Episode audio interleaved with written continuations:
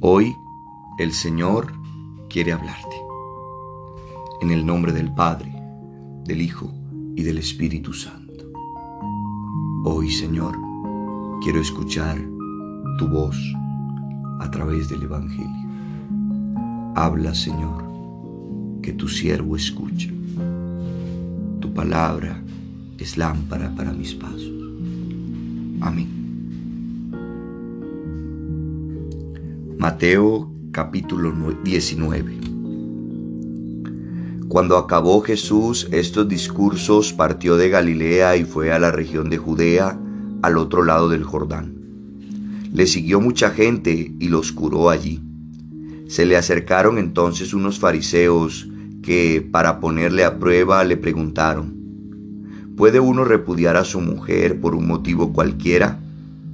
Él respondió, ¿No habéis leído que el Creador, desde el comienzo, los hizo varón y hembra y que dijo, por eso dejará el hombre a su padre y a su madre y se unirá a su mujer y los dos se harán una sola carne?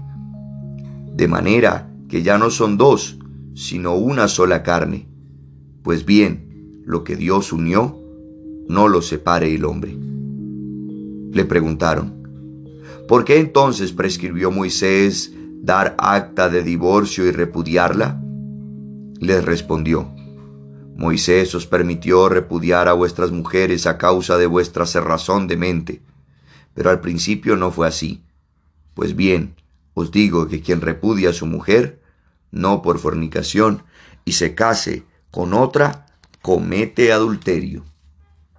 Le dijeron sus discípulos, si tal es la condición del hombre respecto de su mujer, no trae cuenta casarse. Pero él respondió, no todos entienden este lenguaje, sino aquellos a quienes se les ha concedido. Porque hay eunucos que nacieron así del seno materno, y hay eunucos que fueron hechos tales por los hombres, y hay eunucos que se hicieron tales a sí mismos por el reino de los cielos. Quien pueda entender, que entienda. Entonces le fueron presentados unos niños para que les impusiera las manos y orase. Pero los discípulos les reñían. Mas Jesús les dijo, Dejad que los niños vengan a mí y no se lo impidáis, porque de los que son como estos es el reino de los cielos. Y, después de imponerle las manos, se fue de allí.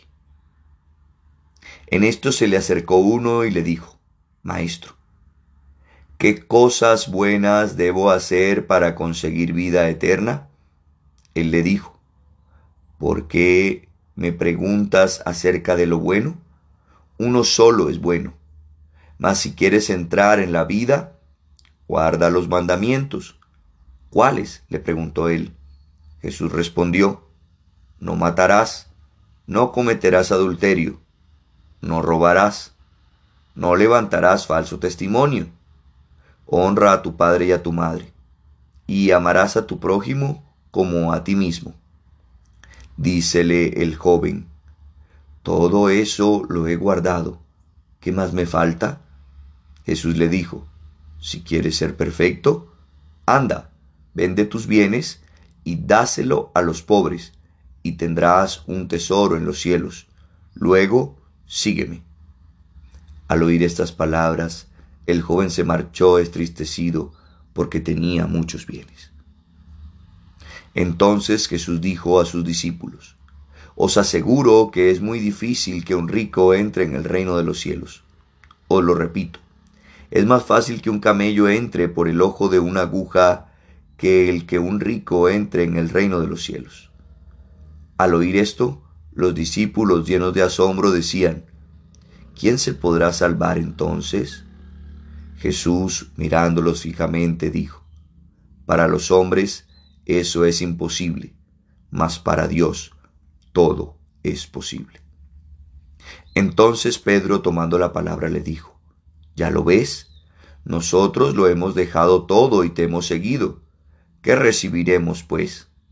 Jesús le dijo, os aseguro que vosotros que me habéis seguido, en la regeneración, cuando el Hijo del Hombre se siente en su trono de gloria, os sentaréis también vosotros en doce tronos para juzgar a las doce tribus de Israel. Y todo aquel que haya dejado casas, hermanos, hermanas, padre, madre, hijos o campos por mi nombre, recibirá el ciento por uno y heredará vida eterna. Pero muchos primeros serán últimos y muchos últimos serán primeros. Palabra del Señor. Gloria a ti, Señor Jesús. Hermanos, empieza este capítulo 19 preguntándoles algunos de los fariseos para ponerlo a prueba sobre el divorcio. Dice que después de sanar a los que estaban enfermos, porque Jesús siempre sana, Jesús siempre está haciendo el bien. Hermanos, dice el Señor que lo que Dios ha unido, que no lo separe el hombre. Hoy se ha relativizado el compromiso, se ha relativizado el amor. Conviene volver descubrir ese amor que no se agota, que es Dios mismo. Dice la primera carta de San Juan, Dios es amor.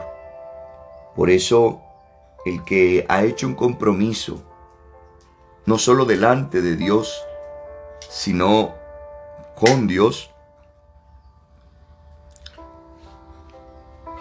tendrá las fuerzas y la gracia necesaria para mantenerlo.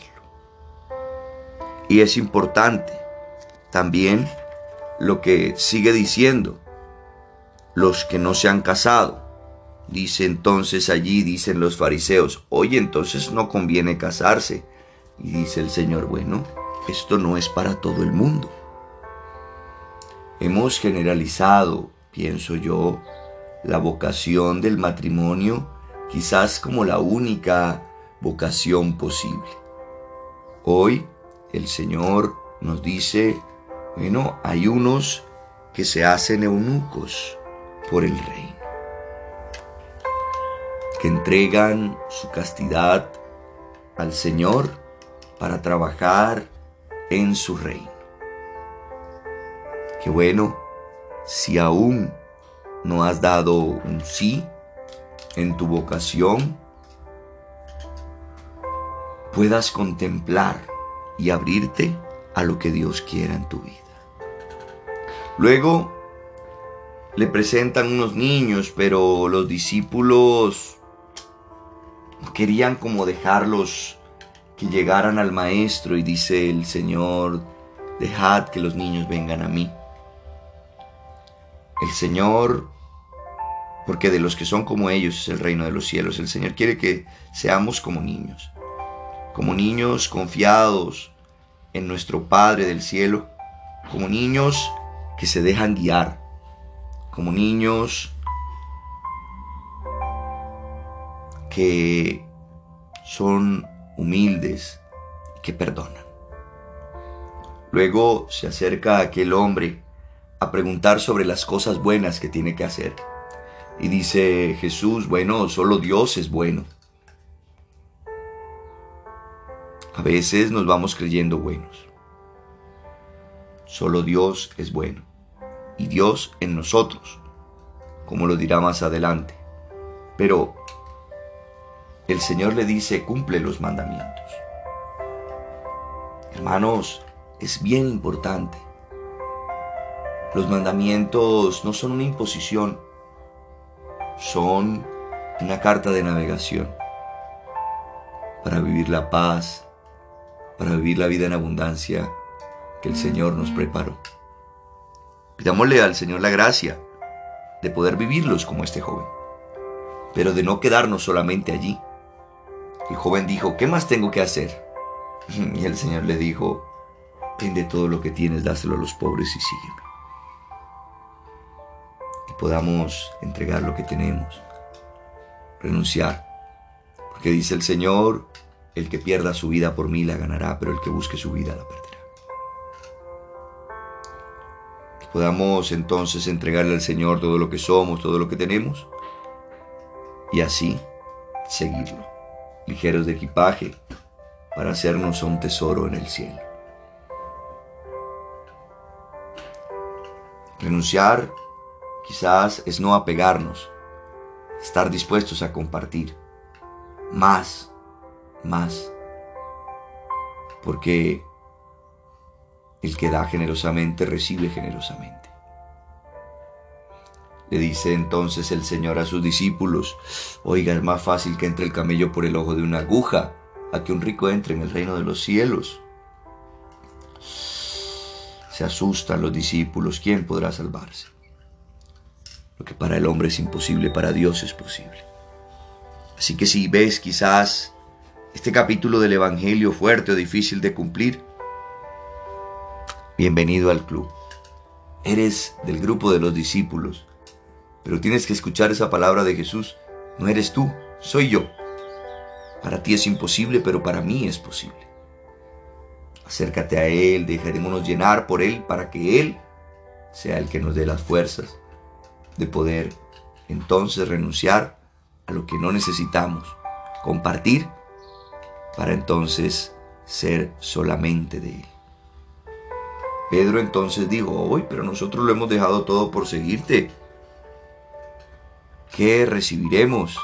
Y dice, bueno, cuando vuelva, se van a sentar en doce tronos. Ustedes han dejado casa, hermano, hermana, padre y madre, campos, recibirán el ciento por uno. O sea, cien veces lo que han dejado y la vida eterna. Hermanos, es el negocio de la vida. Dejarlo todo por Cristo. Recibiremos el ciento por uno. Y como si no fuera poco, la vida eterna. Pero hay muchos que ahora son primeros y que serán últimos. Y muchos que ahora son últimos que luego serán primeros. Que el Señor nos dé sabiduría entendimiento, para que nos dejemos iluminar y guiar por Él. Amén. Un feliz día. Un abrazo.